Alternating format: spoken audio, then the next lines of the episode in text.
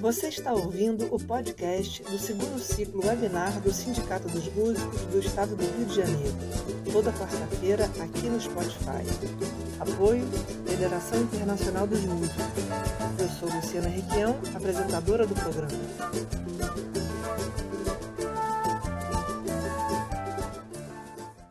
Salve, salve, pessoal! Estamos aqui na segunda live do segundo ciclo webinar do Sindimuse. Ano passado a gente fez 20 lives como essa, a gente tratou de temas muito variados. É, todas as lives estão lá no, no, canal do sindicato, só procurar lá no YouTube.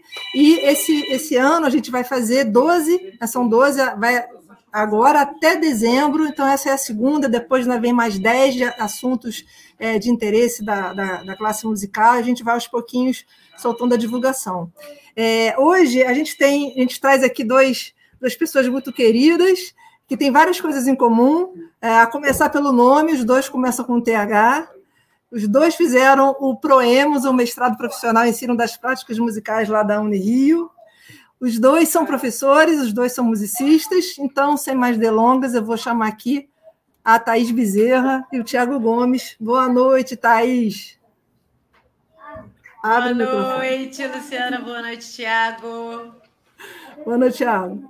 Boa noite, Luciana. Boa noite, Thaís. Obrigada pelo convite, Luciana, pessoal do Sim de Música. Hoje a gente vai falar Hoje a gente vai falar de um tema, né, que é super básico, né, na vida de qualquer musicista, né, que é a docência, né, e, é, e às vezes é, é, o, é conciliar, né, esse fazer artístico e esse fazer docente, ao mesmo tempo que é, é, talvez até o Tiago possa falar melhor sobre isso depois, que às vezes a docência é uma grande opção, né? E não necessariamente é, é uma segunda via, né? um desvio, né? É uma, faz parte da, da, da carreira é, dos músicos né, e das musicistas. Né? É, desculpa que está um pouco barulhento aqui, porque estão acontecendo várias coisas ao mesmo tempo, mas faz parte também da live. É, então, assim, é, no ano passado, né, o Thiago teve aqui também, né, pra, duas vezes, né, em duas lives, uma para falar sobre planejamento financeiro, outra para falar como viver de música sem fazer shows, não foi isso? E, e, agora a gente vai focar um pouquinho. É, por que, que eu juntei, né? A gente quis juntar Tiago e Thaís, né? Porque é, essa, essa, essa, todo esse movimento aí nos fez ver né, o quanto que a gente precisa é, aprender, né, aprender a empreender, né, aprender a fazer um dos nossos projetos é, andarem. Né? E assim, vocês dois têm experiências muito singulares que se cruzam em diversos momentos. Né? O Tiago com essa questão da, da mentoria, né, de, de, de falar para outros músicos né, é, através das, né, trazer sua experiência, né? E eu sei que você é um cara que busca muito por formação, faz cursos e tal, né? Com a, com a sua parceria aí com a Soama, né? Então, de, de, trazer uma experiência, de ajudar as pessoas a, a conquistarem alunos, enfim, a terem o seu espaço, né? E a Thaís também é uma mega empreendedora, já está na segunda edição né, do livro, daqui a pouco vem outros por aí, eu acho que gostou desse negócio de, de fazer livro, né? mas não só isso também, o livro também gera workshops, gera movimentos, né? gerava viagens também, né? e infelizmente a pandemia deu uma, deu uma parada nisso, né? mas eu sei que é, é só um momento, a gente daqui a pouco vai poder também expandir. Enfim, então eu acho que essa experiência toda que vocês dois têm acrescentam muito, ajudam muito a gente a pensar a nossa própria vida, a nossa própria a forma como a gente é, vem gerindo a nossa carreira musical, né? Então eu vou primeiro passar, a gente vai ficar aqui pertinho de você, mas vou passar a palavra para o Tiago para falar um pouquinho de maneira mais geral e depois a gente vai seguir conversando. Vou botar você grande, Tiago. Opa! É, botar você grande porque este bigode merece ser visto em, em plano grande. Valeu. Para mim é um prazer estar aqui mais uma vez, a convite da Luciana, do sindicato. Para mim é sempre um prazer falar sobre viver de música, falar sobre a carreira do músico, sustentabilidade, né? Porque a gente pensa muito em fazer show, subir no palco, e tudo vai ser lindo, né? Mas tem um monte de coisas que passam na nossa vida antes de subir no palco, antes de até entrar no estúdio para ensaiar, né? Antes de entrar numa sala de aula para dar aula.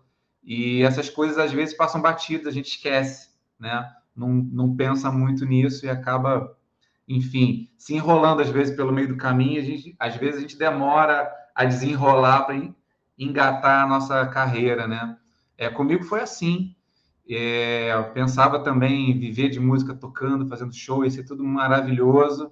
E vi que o buraco é bem mais embaixo, né? Eu comecei a dar aula novo, com 18 anos, mais por necessidade financeira do que mesmo ser um sonho de vida e tal. Mas eu sempre gostei de dar aula. E eu dava aula até de outras coisas. Acho que eu nunca contei para Luciana, mas quando eu tinha 12 anos na escola, dava aula para os amigos assim, de matemática, de história, essas coisas assim. Na verdade, meus colegas iam para minha casa para estudar comigo e todos tiravam nota alta depois. Só que meio que não era para estudar junto, era que eu ensinava as coisas que eu já aprendia muito rápido, muito fácil assim na escola. E aí a galera ia para minha casa para estudar, as mães dos meus amigos me amavam. Ela assim, ah, Tiago, vai lá estudar com o Tiago, fulaninho de tal, vai lá estudar com o Tiago. E aí a galera falava assim, pô, Tiago, você ensina melhor do que o professor. Aí eu falei, cara, 12 anos isso, né? Eu fiquei com essa frase na cabeça, não é possível, porque, pô, tem 12 anos, o professor tem tipo 40, 30, fez faculdade, fez outros cursos e tal. Só que eu entendi depois de muito tempo que eu falava a mesma língua do pessoal, falava as mesmas gírias, né, se comunicava de um jeito que era muito parecido e também meus amigos se sentiam à vontade comigo para perguntar, para tirar dúvidas, essas coisas. Depois, quando eu comecei a dar aula, me lembrei disso. Cara, quando eu estiver dando aula, eu tenho que me colocar como se eu fosse no mesmo nível do aluno, para ele se sentir à vontade de me perguntar. Porque se ele não me perguntar as coisas, ficar na dúvida, não aprender, vai chegar uma hora que vai parar de fazer aula comigo, né? Então, sempre fui muito assim. É, sempre fiz questão de me colocar no mesmo nível dos alunos. Depois, na faculdade de licenciatura, fui entender que isso tinha a ver com alguns pensadores da educação musical, né? É, muitas, muitos pensadores da escola nova, né? Da escola ativa. Volta o foco da educação um pouco para o aluno. E aí eu sempre escuto muitos alunos, né? Quem, quem ele é, de onde ele vem, o que, que ele gosta de música, o que, que não gosta. E aí eu sempre dessa vivência lá, daquele dia que o meu amigo falou assim, pô, você explica melhor do que o professor. Né? Não significava que eu sabia mais do que o professor, mas eles se conectavam mais comigo do que com o professor. Então, acho que isso é uma, uma habilidade, uma que a gente desenvolve, né? Mas que é muito importante para quem é professor de música ou para quem quer ser professor, é conexão, porque senão, se o cara não gosta de você, nem ouve o que você tem para dizer, né? Às vezes tem coisas maravilhosas para entregar, né? E, e os alunos não, não querem aquilo, não, não gostam de você, não, sei lá, não simpatiza e aí não adianta, né? É, eu me lembro, eu estava me lembrando essa semana que eu fui ver um show do Ron Carter no Sesc aqui do Rio e a abertura do Hermeto Pascoal. E aí o Hermeto tocando sozinho. Ele, o piano, aqueles instrumentos dele, bombinha de encher pneu de bicicleta, essas coisas todas. E aí ele tocava, tocava, daqui a pouco ele parava e falava assim: Eu tenho um Boeing para estacionar aqui, mas me deram uma pista de teco-teco. Aí tocava, tocava pra caramba, e me dava a impressão de que ele queria fazer um show com banda, de que ele queria trazer um monte de coisa ali para que ele tinha muita coisa para mostrar, só que o espaço que deram para ele era um show de abertura para o Ron Carter. E era meia hora de show e acho que não tinha um cachê assim para ele fazer um show com banda. E aí ele ficou meio indignado, assim, porque ele queria mostrar tudo que ele tem, né? E às vezes a gente, como professor, também tem essa ânsia, né? Eu quero ensinar campo harmônico, eu quero ensinar escala menor melódica, eu quero ensinar isso, eu quero ensinar aquilo. E às vezes o aluno não tem uma pista de Boeing para receber aquilo, né? E a gente vai construindo aquilo com o aluno aos pouquinhos, né? Passinho por passinho e tal. E isso é uma coisa que eu estava conversando com o pessoal que me segue lá no Instagram, que às vezes tira dúvidas. Eu tenho um curso online também que, que é para professores de música que queiram viver de aulas particulares. E às vezes a, pergunta, a pessoa manda essa angústia, né? Pô, eu tenho tanta coisa para ensinar para os alunos e os alunos às vezes não querem aquilo que eu tenho para ensinar. Eu falo muito assim, cara, calma, paciência, vamos lá aos pouquinhos, né? Vamos indo passinho por passinho, construindo essa conexão para o aluno se abrir e você ele sentir confiança em você e depois de um tempo você consegue ensinar outras coisas também, né? Acaba abrindo a mente do aluno também. E dessa Ô, forma... Oi. Não, desculpa, pode concluir, depois eu falo. E assim como a gente vai aos pouquinhos abrindo a cabeça do aluno, eu também fui, quando eu comecei lá com 18 anos, minha cabeça foi sendo aberta aos pouquinhos também com os professores que eu tive, né, dessa questão de que viver de música não é só subir no palco, né, não é só é, é, fazer show, tem uma série de outras coisas, né? E então muito legal esse processo que foi acontecendo comigo aos, comigo aos pouquinhos, com as conversas com os professores e com as vivências, né? Até mesmo antes de entrar para a faculdade e com essa esse show do Hermeto que eu me lembro sempre dessa, né? Dá para a gente contar essa história para exemplificar isso. E hoje quando eu converso com professores de música também falando que é um processo, né? A gente vai abrindo a cabeça e vai entendendo esses vários caminhos aos pouquinhos. Eu queria perguntar uma coisa para você, Tiago, aproveitando aqui a informalidade do nosso bate-papo, que é uma pergunta que eu vou fazer depois para a Thaís também. É, assim, é, é, uma pergunta que tem dois lados. Um, é, é eu vejo é, em vocês dois né, essa coisa de vocês estarem é, construindo né, uma, uma, uma carreira que não é de uma coisa só, né? Então, pronto, você falou, eu tenho um curso online, eu, eu, esqueci de mencionar, mas você tem dois livros publicados, livros físicos, né? Você tem, você tem é, a tua escola, né? Os professores que você coordena aí, né? É, agora online, mas antes era presencial.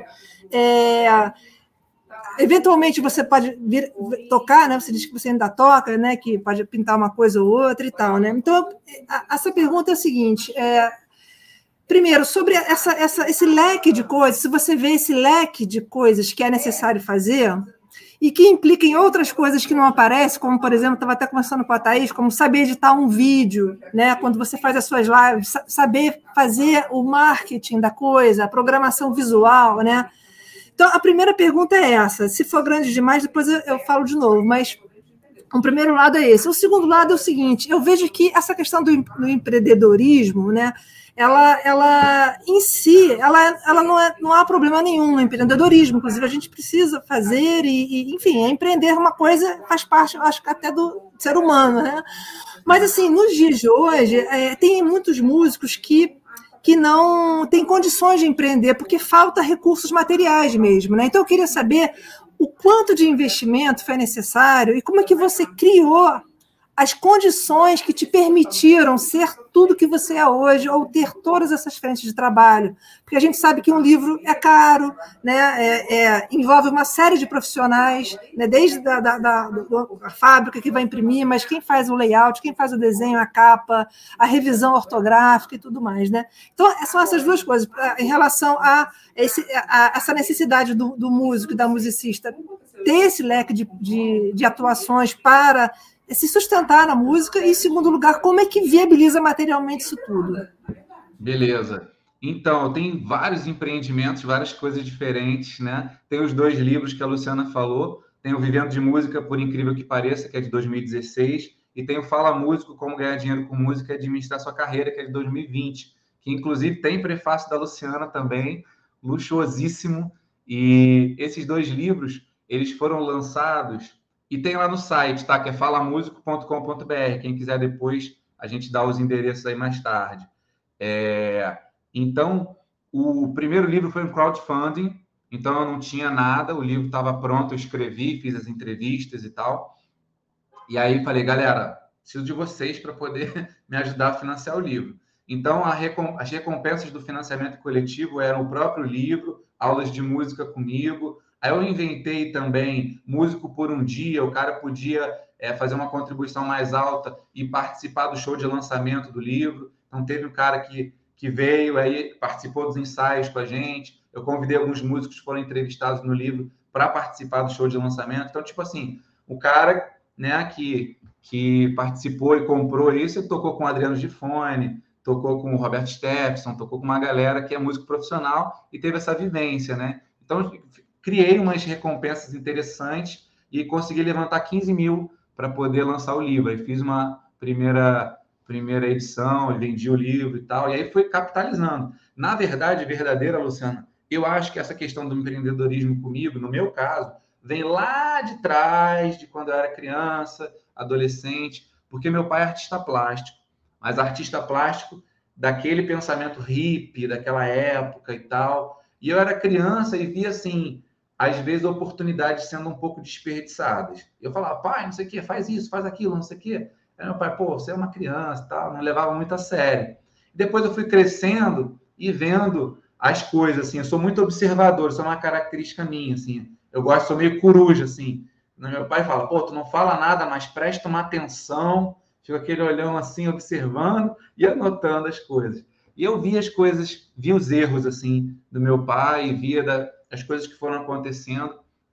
E aí, quando eu cresci, eu tinha que, de alguma forma, ter esse retorno financeiro. Eu tinha uma banda de rock, tinha um sonho de ser famoso, banda de rock estourar. Minha banda não, não dava dinheiro. Eu falei, cara, eu tenho preciso de dinheiro para poder ajudar em casa também, né? Minha mãe é funcionária pública do Ministério da Previdência. Então, nos anos 90, assim, os, os funcionários públicos perderam demais. Chegou a ficar, minha mãe ficou, chegou a ficar oito anos sem um centavo de aumento. Então, eu tinha que ajudar em casa e tinha que arrumar um jeito. E aí eu começava a fazer conta e vi, cara, aula de música é o que dá melhor retorno e dá o retorno mais rápido. Aí eu comecei a dar aula. E lembrando daquele negócio lá da sexta série da escola. E aí comecei a ter muito aluno, fui dando aula em várias escolas, dei aula na Mais Que Música, a escola do Heitor Castro, dei aula no, no Antônio Adolfo. E aí, com o tempo, comecei a dar aula particular também. E aí foi um pouco por aí, da necessidade. Tipo, eu tenho que arrumar dinheiro para ajudar em casa, para bancar as contas também. Só que eu não quero fazer algo que não seja música. Eu me sinto muito mal, assim, trabalhando em empresa de segunda. Eu já trabalhei em empresa de segunda a sexta, de nove às seis, seguir aquele padrão de estar todo dia no mesmo lugar, trabalhando com as mesmas pessoas, fazendo a mesma. Para mim, é a morte. Eu não podia fazer aquilo. Aí eu comecei dando aula. E aí foi isso, eu vi que o retorno dava, né? Mas eu sempre fui muito organizado com a parte financeira também. Tipo assim, cara, se não dá para eu comprar isso aqui, eu não compro. Isso foi ruim para mim no meu lado artístico, porque eu vi amigos meus comprando violão de luthier, comprando baixos, né, com muito bons e pegando as gigs e eu com os instrumentos mais simples, não tinha grana para comprar os instrumentos mais elaborados, às vezes não conseguia entrar nas gigs porque eu não tinha os bons instrumentos. E acabei indo para esse lance de dar aula. E comecei a fazer conta também, que na gig eu precisava de um violão na época de 3 mil para ganhar um cachê de 150. E dando aula, eu com um violão de 300 reais começava a dar uma aula por 60 reais, 70 reais. Falava, cara, em duas aulas, em três aulas eu ganho mais do que num show. Então, o custo de investimento para o retorno era muito mais interessante dando aula. Eu sempre fiz muita conta nessa história. Antes de fazer música, eu fiz técnico em eletrotécnica, porque eu queria ser engenheiro. Então, isso ter estudado no Cefet me ajudou muito nessa parte racional das coisas. Então, foi tudo meio que conectando ali, né? Para chegar onde a gente está hoje. Então, eu não consegui, com, comecei com recurso, não. Muito pelo contrário. Comecei pela necessidade mesmo de ter que pagar a conta em casa, ter que ajudar na família. E aí eu vi na, nas aulas a maneira mais rápida de conseguir isso. E come, conta pra gente um pouco como é que é essa história da mentoria. Quando, quando é que começou essa ideia tua de oferecer esse tipo de serviço, né? De, de chamar os músicos, olha, vem, é, vamos conversar, né? Tem um caminho para mostrar, né? Como é que começou essa, essa ideia e que caminhos são esses? Dá um olha, spoiler. Eu, eu, comecei assim, na época que eu tocava sertanejo, que até se, de, se desenrolou e virou meu projeto de mestrado, né? Lá no Rio, no Proemos na época do sertanejo, eu viajava muito. E às vezes você tem muito assim tempo livre, assim, entre aspas. Está no hotel esperando a passagem de som, você está na passagem de som esperando o show. E a galera que tocava comigo me perguntava muito dessas coisas, que eu estava ali ensaiando ou fazendo um show e estava também desenrolando algum aluno que eu ia dar aula quando eu estivesse voltando, ou show de final de ano dos alunos, organizando alguma prática de conjunto. Então, estava sempre fazendo várias coisas ao mesmo tempo e era muito organizado. E o pessoal me perguntava: Caraca, Thiago, como é que você faz isso? Pô, isso assim você faz assim, isso assim você faz assim. Eu me lembro que tem um amigo que falou: Pô, comprei um carro financiado. Eu falei: Cara, tu não fez um consórcio?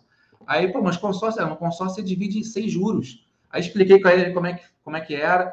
Aí ele falou: Pô, tô pagando três carros, podia ter pago um só. Falei: É. Mas, assim, uma, uma parada que os outros músicos pediam. Fala, pô, um dia quando você puder, você podia fazer um livro, fazer alguma coisa que você deixasse um material que outros músicos pudessem também é, ter acesso a isso e tal, essa organização que você tem, tal foco. E aí eu falei, cara, aí daí surgiu o Vivendo de Música, que é o primeiro livro de 2016. Aí foi dando certo, fui dando mentorias para músicos, fui fazendo esses atendimentos, aí criei curso online. E aí depois de um tempo acabei mudando um pouco o foco do público ao invés de ser para músicos artistas, para professores de música, que é o que eu tenho de melhor para oferecer. Eu vivo há 20 anos, todo dia dou 5, 6 aulas. Então, assim, depois de 20 anos, é, passei daquelas 10 mil horas que falam, né? Você ser especialista no negócio, tem que ter feito aquilo 10 mil horas. Já fiz muito mais de 10 mil horas dando aula particular. E eu falei, cara, é isso que eu tenho de melhor para oferecer. E é, são as pessoas com quem eu me conecto mais, com quem eu tenho dado mentorias hoje para viver de aulas particulares de música e para lançar curso online também. Então, tenho falado mais com professores de música. Assim, qual seria o. Eu estou aqui, tipo, entrevista, né? Aí, se quiser falar também, fica à vontade, tá? Depois vai ser a sua entrada triunfal, ainda não aconteceu, mas depois, se quiser perguntar.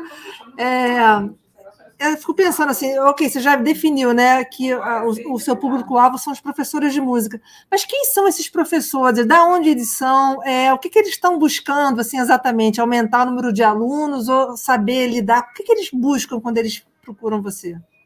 A maioria deles busca entender melhor como é que funcionam as redes sociais, como transformar os seguidores em alunos, basicamente é isso. Porque muita gente entendeu, principalmente na pandemia, que dar aula é uma atividade muito mais estável do que fazer show hoje em dia. Os cachês caíram muito.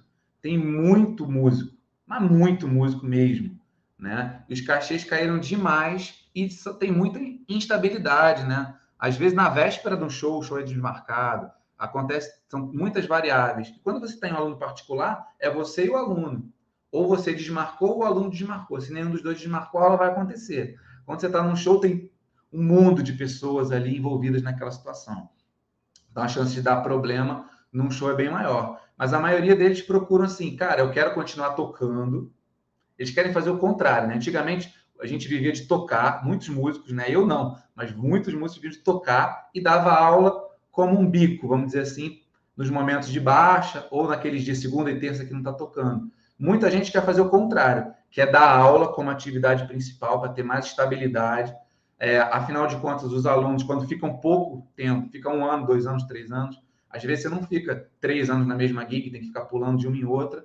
E às vezes também a gig não tem show todo mês. Né? Então, muitos querem fazer a atividade principal de dar aula, para ter uma estabilidade, ter lá seus 10, 15, 20 alunos, e poder tocar no final de semana mais tranquilo, pelo prazer, mais pelo prazer de tocar. Não é que não vai tocar de graça, mas ele vai tocar mais pelo prazer de tocar do que depender daquele dinheiro para pagar as contas, entendeu? Então fica mais tranquilo para fazer os trabalhos que gosta, mais do estilo musical que gosta e ter aquela estabilidade dos alunos.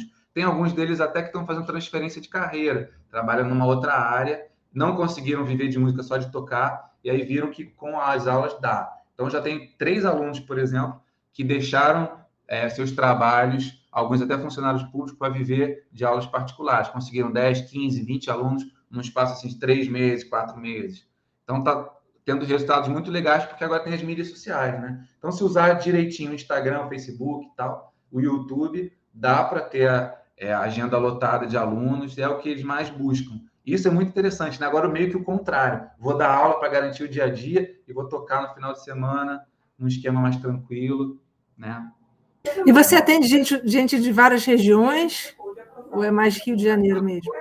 E até de fora do Brasil. Tem brasileiro, às vezes, fora do Brasil. Tinha um, cara que eu dava mentoria para ele na Holanda, ele lá de Santa Catarina, mora na Holanda, dava mentoria para ele. E o que funciona aqui no Brasil funciona na Holanda também, e por incrível que pareça. Dei algumas sugestões de atividades para ele fazer nas redes sociais para conseguir alunos e deu certo para ele. Então tem gente da, do Brasil todo, porque a gente anuncia, né? Usa lá os anúncios do Instagram, aí vai chegando nas pessoas que têm interesse naquele assunto, independente da região. Então a gente tem gente do Brasil inteiro, do Iapoca ao Chuí. Beleza. Olha só, a gente tem aqui algumas saudações aqui, ó. Simone Lial, que teve também no, na, no ano passado, a cantora, professora de canto, né? deixando um recado aí para você, Tiago. É, tem aqui, ó, o Gabriel Lucena dando boa noite. O Gabriel do Proemos, ó. Isso, Proemos em peso. Hudson Lima. Aqui a nossa querida Clarice Magalhães, que também foi do Proemos, também fez esse livro, é, Técnicas Elevadas para Pandeiro Brasileiro. Se a Madu, a filhota nova dela, deixar, ela vai aparecer aqui também para dar um alô para a gente. A Simone Leal que deu aqui, a Luna Messina, nossa presidente. Clarice, já toquei com ela no Fest Vila, quando a gente dava na Vila Lobos, na escola de música Olha Vila só. Lobos. Ganhamos um Fest Vila uma vez juntos. Bacana. Mundo pequeno. Rafael de Oliveira, ó, quem está aqui também, ó, Soama Almeida, conhece? Conheço. Conheço É. Olha só, vamos fazer agora, então, uma, uma, uma conversa com a Thaís, depois a gente volta todo mundo, mas antes de Thaís falar, vamos ver aqui um, um vídeo rapidamente, de cinco minutos. Vamos lá.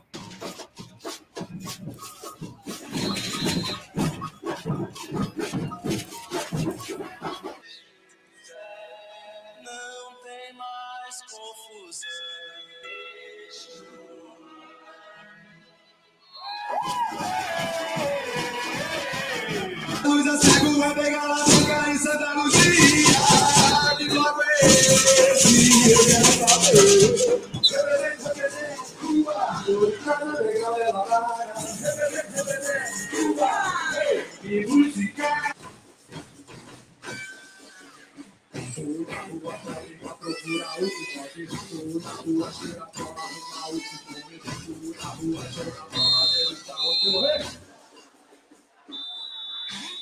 Quando amanhece, quando amanhece, toma banho de cama quando amanhece.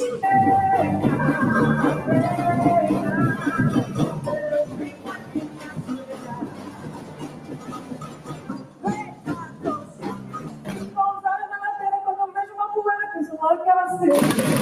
Fico de orelha levantada para o lado da estrada que atravessa nossa frente. Olha que eu já tô moendo unha, saudade é testemunha do que agora agora traz. Bota na janela, eu me vejo, eu também não sou, eu já fora, não sabe.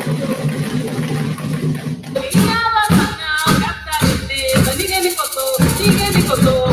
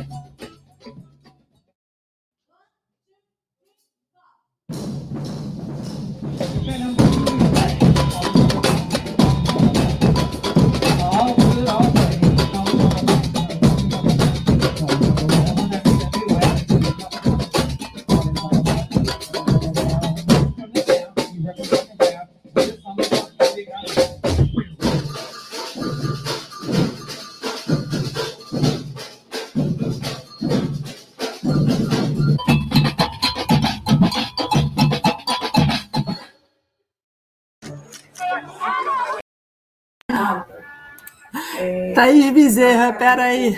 Peraí que tá rolando aqui o, a propaganda. Explica pra gente, maestrina Thaís Bezerra, que loucura é essa? Sim, a batucada. Brasil e mundo afora. Explica pra gente. Vou te botar grandona. Ai, meu Deus, eu adoro. Então, esse foi um vídeo que eu fiz quando fiz a avaliação para o Proemos, né? Acho que foi 2016. E daí fiz um compilado das atividades daquele do ano anterior. E é isso, assim, acaba que essa experiência ela envolve vários tipos de grupos percussivos. Então, assim, aqui no Brasil, fora, então eu trabalhei no Carnaval da Califórnia por dois anos. Aí, em- é, é, eu acho que nesse vídeo eu ainda estou fazendo alguns outros grupos aqui trabalhando em cultura popular, em bloco de carnaval, e aí sempre grupos percussivos assim relativamente grandes, né? Para a gente chegar naquela pergunta lá que eu fiz para o Tiago, aquela perguntona, vamos começar do começo. Fala um pouquinho assim, você é um belo dia quis ser percussionista, como é que foi isso? Bem, eu nasci há 10 meses.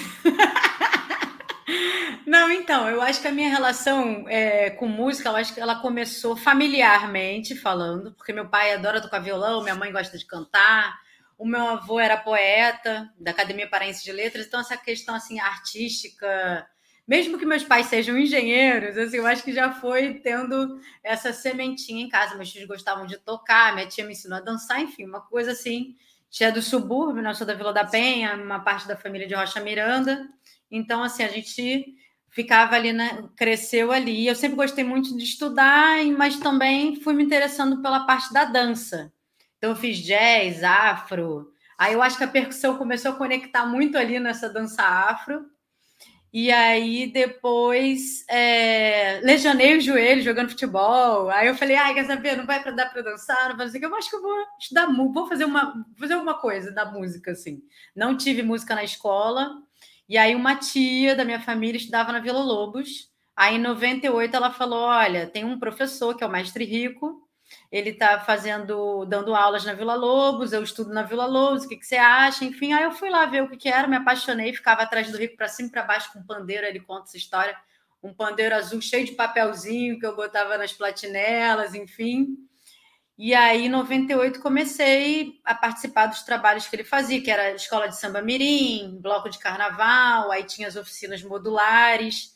E aí o grupo até então inicialmente era misto, né, misturado meninos e meninas ali naquela época. Aí depois acabou direcionando para o trabalho feminino, que é a fina batucada hoje se chama. Então fiquei ali alguns anos. E escola de samba mirim, né? No a gente tocava na abertura do carnaval.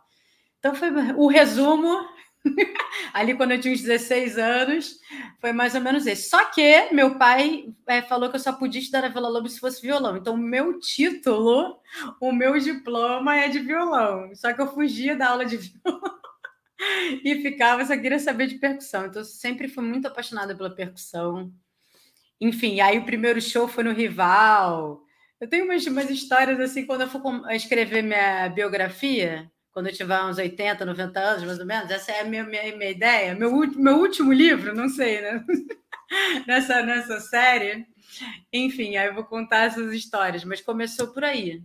Aí eu estava me questionando a questão do empreendedorismo, enquanto o Thiago estava falando. E daí, paralelo a isso, eu sempre gostei de vender e alugar, e sei lá, desde criança. Então, a minha mãe conta que eu vendia figurinha em papel de carta na escola. Tipo, sei lá quantos anos, já de 10 anos, não sei nem quantos anos eu tinha. E aí, depois, em- com 12 anos, mais ou menos, meu pai comprou computador e eu comecei a fazer cartão de visita. Então, eu vendia para o cabeleireiro, para a pessoa lá meio perto da minha casa. Aí com- comecei a anunciar que eu fazia é, cartão de Natal preto e branco. Aí eu imprimia para o pessoal do prédio. Enfim, aí eu estava buscando isso. Enquanto o Thiago estava falando, eu falei, gente, mas realmente, acho que eu já tenho muita experiência. Não, enfim, nessa, nessa área. Aí sei que eu fazia etiqueta de shampoo. Aí depois fui vender Avon. Então eu sempre meio que me virei assim, é, gostando de, sei lá, de ter o meu dinheirinho, entendeu? Para fazer minhas coisas e tal. Mas e e, aí, se quando... sentir, mas e se sentir profissional da música? Como é, quando é que foi isso? Então, tem é, reza a lenda. Já foi, nesse... já sente, pode dizer, ainda não me sinto. Não, que nesse, nesse show de 2000 que a gente fez no Rival, porque realmente o Rival é um lugar assim muito maravilhoso, incrível. A gente é, abriu o show, eu acho que era do Armandinho do, da guitarra baiana. E ali eu tenho uma gravação, uma fitinha que eu andava com um gravador de fita cassete para cima e para baixo. Eu gravei falando assim: ó, se eu tinha dúvida, agora eu tenho certeza. Corta. Dali eu fui fazer fisioterapia na FRJ, me formei, isso tocando né? É, já em grupo de samba de choro, então foi meio que paralelo. Ah, eu tenho certeza isso 2000. Aí depois, ah, fui lá tocar em grupo de samba e choro. Aí, mas estudando fisioterapia. Aí depois da fisioterapia eu falei, não, acho que eu quero a medicina. Aí fui estudar medicina, estudei dois anos de medicina, até que chegou o um momento. Aí eu fui da orquestra do Robertinho Silva do Carlos Negreiros, ali na Gamboa e tal. Então eu sempre me mantive é, na música, mas eu sempre tinha que fazer alguma escolha, né? Tipo, ah, eu vou estudar, fazer faculdade, ou enfim. Aí na medicina eu falei, quer saber? Vou largar isso tudo, porque foi exatamente no ano que me, o Léo da editora Multifoco me convidou para formar, fundar o Multibloco, lá que era um, um bloco da, da editora, que era para funcionários, enfim. Aí no mesmo ano eu falei, quer saber? Eu vou largar a medicina e vou tocar pandeiro no bar. É isso. Esse é o meu destino. Aí é óbvio, né? Com essa, com essa história, o Tiago falou sobre ah, como é que vive. Enfim, eu, a princípio, falei, cara, eu quero saber de tocar. Só que assim, na faculdade de fisioterapia, eu fui monitora de anatomia, de neuroanatomia, aí eu desenvolvi umas pranchas, enfim. Então, eu sempre gostei de ensinar, mas e de estudar, de ensinar, enfim, nesse, nesse lugar é, de curiosidade mesmo. Mas quando eu decidi, não, eu quero viver de música, era para tocar o pandeiro lá no bar, na roda de samba, toda sexta-feira em Botafogo. Era isso que eu queria, esse era o meu objetivo. Aí meus pais ficaram enlouquecidos. Eles, não, não é possível, não é possível, não é possível. Vamos fazer uma faculdade de música, minha filha? Aí eu fa... aí olha o clique que aconteceu. Meu irmão, ele já estava na faculdade de música, que era o CBM. E aí ele falou assim, ele estava lá fazendo um curso, aí teve um curso do Iramar Rodrigues sobre Dalcroze. Isso 2008 também, ou 2009, por ali. Foi tudo meio que junto, né? E CBM, aí... CBM para quem não sabe, é o Conservatório Brasileiro de Música. Isso. Ah, me deu até calor. Ó, foi lembrar Rio do passado, tá indo, tá, tá aquecendo, enfim. Aí o, o Iramar botou todo mundo lá de cabeça para baixo, com as pernas para cima, para sentir a música, é, pensando no mar. Aí depois jogar a bola no tempo. Eu, eu, eu fui percebendo umas ideias assim. Eu falei, gente, será que é? Então eu quero fazer faculdade. Então, se a faculdade é assim, tipo, sabe, essa vivência, essa experiência e tal, eu falei, nossa, que incrível, que maravilhoso, porque eu não tô aqui antes. Enfim, aí entrei. Aí nisso que eu entrei, vou acabar o resumo, eu fiz a prova com pandeiro, e a, quem era na minha banca era Cecília Conde. Aí ela, nossa, como assim uma pessoa vai fazer a prova com pandeiro na mão, assim? Não é possível. Ela não trouxe um, um, uma marimba, um xilofone, um, não sei.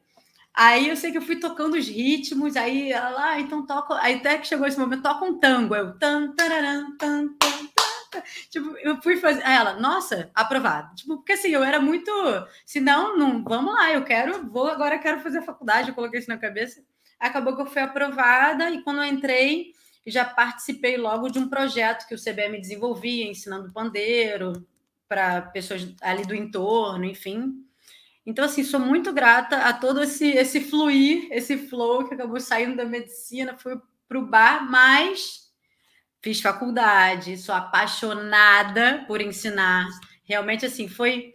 Eu vivo, eu sempre queria equilibrar, na verdade, tocar e ensinar. Mas aí o ensino foi realmente tomando um, tamanho bem grande, assim, na minha, na minha parte como musicista, como é profissional, né? E aí eu acho que desde que é, é, eu vou dizer assim, de 98 a 2008, eu acho que eu estava ali ainda, apesar de, como aluna de música, apesar de tocar, ganhar meu dinheirinho e tal, não, não, não. Mas quando em 2008 eu larguei a medicina, eu, eu fui tipo um foguete. Eu falei, olha, é isso, tem que dar certo, vai dar certo, não vou dormir se for preciso, enfim, aí fui. E, e a maestrina nasceu da onde? Nasceu aí. Já Tudo nasceu nasceu junto.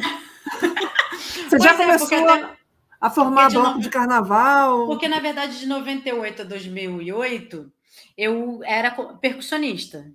Aí, quando o Léo, eu, eu sou muito, muito agradecida a ele, né? Ele, ele é, é Léo Simer, da editora Multifoco. Aí ele, olha, eu- a gente está querendo aqui fundar. Até quem me, me apresentou foi um poeta, que era do grupo de samba que eu tocava na sexta-feira, lá em Botafogo. Aí ele, olha, tem ideia de um bloco, enfim. Foi acontecendo, eu falei, ah, quero. Eu sempre assim, fui, eu sempre me dá uma ideia, é para fundar alguma coisa, já fundei vários. É para fundar, tô aí. Tô tipo, ó, eu sou realmente quero viver. Vamos, vamos do desafio, não tenho. E aí ele falou: olha, a editora Multifoco, a gente queria montar um bloco aqui para os funcionários. Então, o primeiro ano foi direcionado aos funcionários da editora. Só que aí no segundo ano já foi tomando outra cara. Eu o- desde o início éramos o Lino Amorim, que é o irmão dele, o Bruno Amorim também outro irmão, e o Marlon. Éramos nós quatro. Eles com 18 anos, 16, o Bruno tinha 16, 18, porque o Léo, na verdade, ele só ficava nessa parte da organização, né? E aí eu falei, ah, então tá, mas aí eu vou ensinar e como é que vai ser na hora? Então eu regia tocando instrumento ao mesmo tempo, nos primeiros anos. Aí depois o Lino foi, é, fez MPB também na Unirio, aí a gente foi ficando com uns arranjos mais complexos, aí eu deixei a percussão de lado e fiquei realmente como. Aí veio a maestria, né, digamos assim. E, e essa coisa, e essa coisa de ir para fora do Brasil, como é que foram, como é que se- se aconteceram esses contatos? Gente, muita história, né? A gente, quanto tempo a gente vai ficar aqui mesmo? Então, é, eu lá no CBM a gente fazia esses cursos, né? Então foi com Iramar, depois teve com a Peçanha, que também trabalhou o Gazi de Sá. Então a Adriana Rodrigues organizava alguns é, cursos de extensão que eram que formavam após, né? Então eu já sempre fui fazendo esses cursos, enfim, até que teve um curso de um professor chamado Kofin Ogoblongo, professor de Gana, é, que ele, ele nos apresentou a possi- é, o, o ORF, lá, né, ORF Afric, né, adaptado para as músicas e cancioneiros, ritmos, enfim, é, da especialidade dele. Eu acho, eu acho que todos eram de Gana, assim, as músicas que ele apresentava. E aí eu fiquei muito encantada. Eu falei, nossa, percussão, cantar, dançar. Eu, gente, o que, que é isso? Aí ele falou de um curso, nos, nos indicou, era eu e mais duas amigas. A gente estava interessada, que era a Paty e a Beth. Aí ele, olha, tem esse curso lá na Califórnia, enfim, eu posso fazer a carta. Aí a Adriana também, ó, posso fazer, não sei o que, enfim. Rolou uma indicação assim de, de não, vocês têm que fazer. Aí eu me inscrevi para ganhar bolsa lá. Aí ganhei, ganhei bolsa, é, de, assim, para estudar, enfim, e daí fui. Claro que teve assim, o apoio da família, né, também.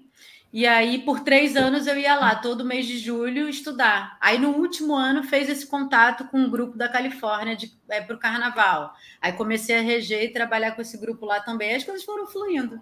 Aí, daí para Finlândia, daí para outros lugares. Aí, eu fui Entendi. É, a gente está aqui com uma convidada ilustre, que daqui a pouco eu vou botar ela para conversar com a gente também. Espero que ela fique aí, que ela não Hum. suma, só para eu poder é, fechar essa- esse bloco, digamos assim, né, de, com destaque para a Thaís Bezerra.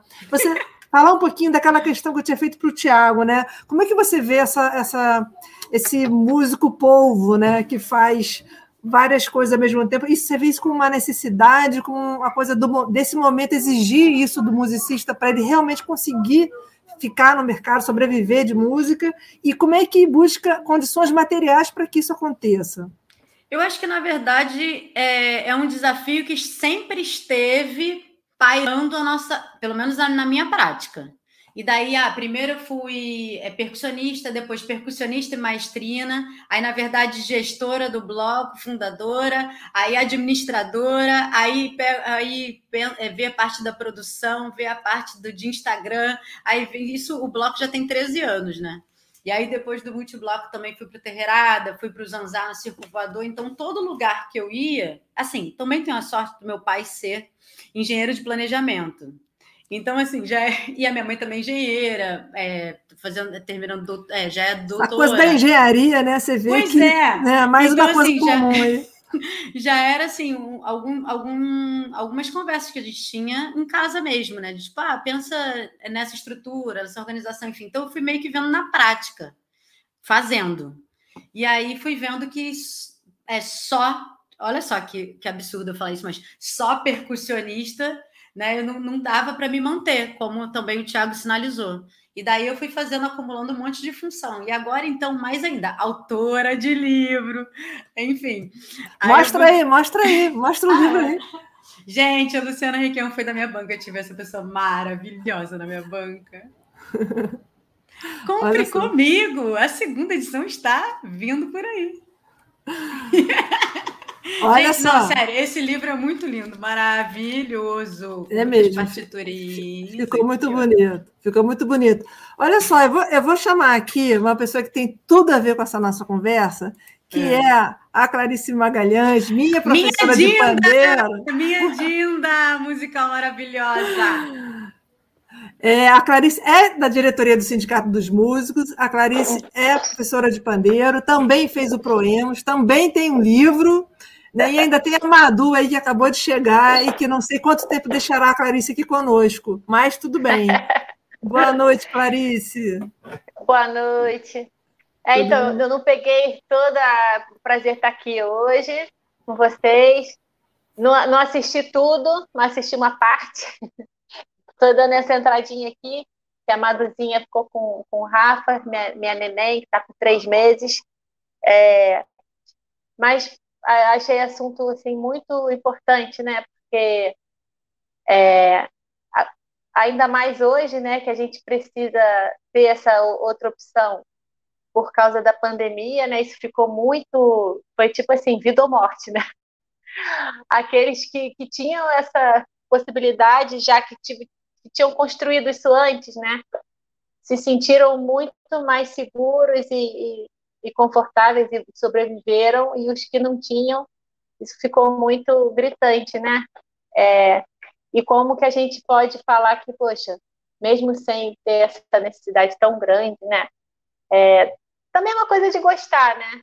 Não dá para forçar. Eu sei que tem gente que não, não gosta mesmo de, porque dar aula tem, é uma coisa mesmo de, de, de amor também, né? Pela, por essa, por essa profissão, assim, né? De, de passar o, não é passar, né? De troca de conhecimento, de você olhar a, aquilo que você faz com uma certa generosidade também, né? E, enfim, é isso, sou, sou muito grata, né? Primeiro a, a- ao fato de, de ter feito a graduação em música, mesmo que na época que eu tocava muito, né? Fazia muita coisa de noite, com Choro na Feira, que era um grupo muito ativo, né? Eu fiz questão de, de terminar a faculdade, que aí eu sabia que aquilo ali podia ser importante, né? Alguma hora, e, e foi mesmo, né?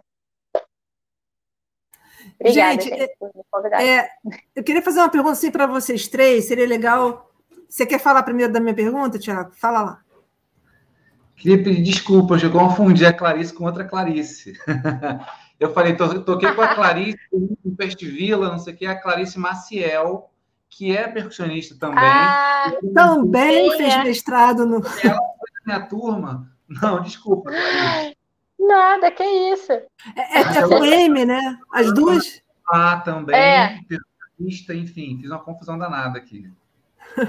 Não, Mas a- e é Fala. tá certo. Seria ótimo se ela também estivesse aqui com a gente, também teria é, um bom depoimento para dar. Mas assim, eu queria é. fazer uma pergunta para vocês, que é o seguinte: é, por um acaso, né, não foi pensado isso, mas por um acaso vocês três fizeram o Proemos, e eu vejo, assim, desde da, da fundação do Proemos, 2014, que eu sou sócia fundadora lá do Proemos, eu, eu fico observando muito o perfil das pessoas que procuram, né? Então, assim, é muito diferente, por exemplo, do pessoal que procura o mestrado acadêmico é, é, são musicistas assim que, que, digamos, que têm essa vontade, essa necessidade de, de, de dar um passo né, a, a, além de, digamos, dessa atuação mais trivial do músico, que seria tocar, dar aulas, gravar, aquela ideia, até que já está ultrapassada, né? Essa, esse tripé na gravação, aula e, e, e, show, né? Isso aí funcionou por algum tempo, mas hoje em dia é muito mais dinâmico, né? A, precisa ser muito mais dinâmico, né? Então eu vejo esse tipo de perfil é, buscando proemos. É, como é que foi para vocês assim é, ter feito? Qual foi a relação entre ter feito um mestrado profissional e o que vocês hoje fazem é, profissionalmente? Aí quem quiser começar, fica à vontade. Você não pode ficar sem falar, senão fica. é, é. Tá, vou falar então. Vai. É Para mim foi assim, é, tipo um super degrau que eu subi, assim, é, internamente, pelo menos, né? Porque eu dava, super dava aula, tinha aluno a beça, mas eu sentia falta de material e eu sentia falta de saber o que fazer no material, o que escrever, o que falar. Eu percebia que aquilo ali não era uma coisa assim, só. Eu fiz uma apostila na época que eu dava aula com, na, na, com uma disciplina lá da, da Unirio, né? Eu fiz com o Rodolfo uma apostila bacana, assim, mas eu falava, pô, eu tenho que ter um, um material mais consistente, os alunos pediam, né? Eu fui empurrando, empurrando com a, com a barriga, de fazer, de fazer. E aí, quando eu falei assim, não, dessa vez não, não passa. Aí eu percebi que realmente o problema era que eu não sabia o que fazer. e aí é porque isso, era, era, era muita, eram muitas perguntas, né?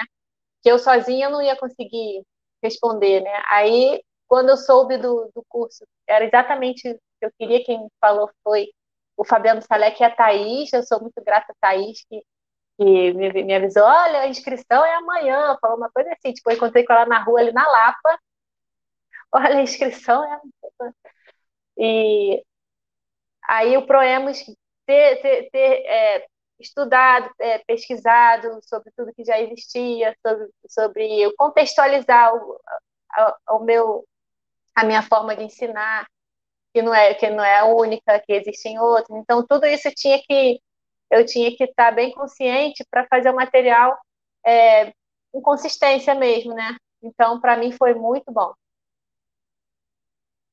Até porque, Até porque atrás vem gente. Atrás né? vem gente. Né? Então, é, a concorrência é, é grande a concorrência também. é grande também. Eu acho que está tá, tá realimentando. Está realimentando. Estou me ouvindo duas é, vezes. Estou me ouvindo duas vezes. Eu não, estou te ouvindo uma vez só. Ah, então tá. Mas não é isso? É, é, é, é a concorrência é muito grande, né? Fala aí, gente, já falei. Tá repetindo também, Luciana, quando você fala. Tá. Eu acho que é o microfone da Clarice está aberto. Fecha aí o microfone, Ô, Clarice. Agora melhorou?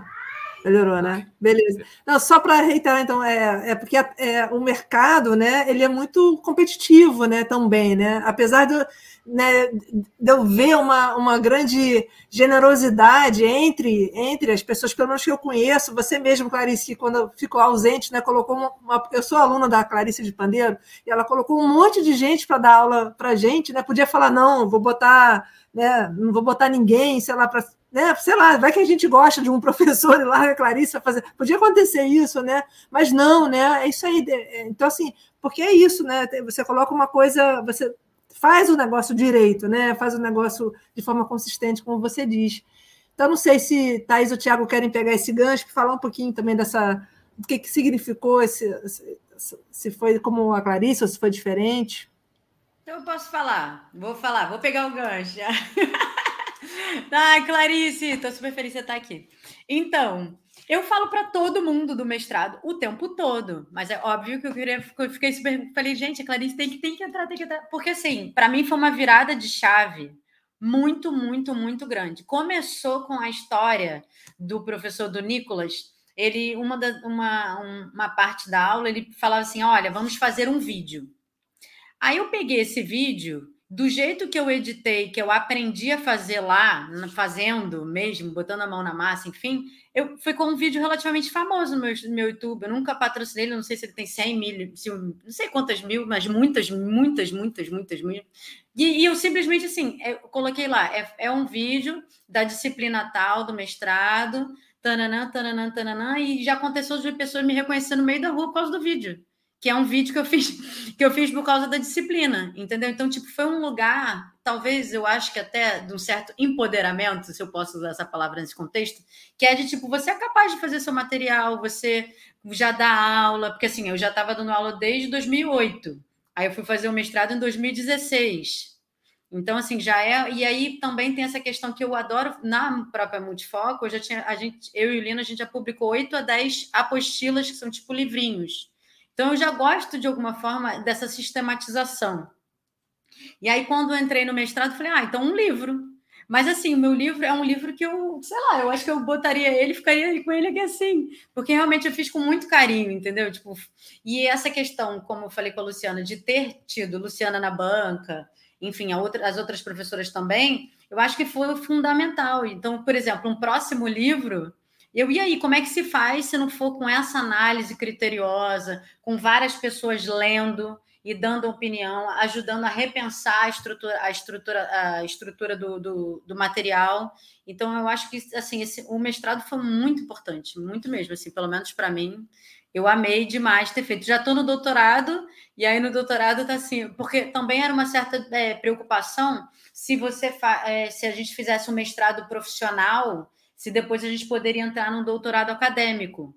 E aí a gente viu um aluno, que foi o Gustavo, que era da minha turma, não, que ele tinha entrado. Eu falei, ah, então é possível, porque poderia ficar com essa certa preocupação, não, ah, só vai entrar no doutorado profissional, sei lá, se, como é que segue a pesquisa.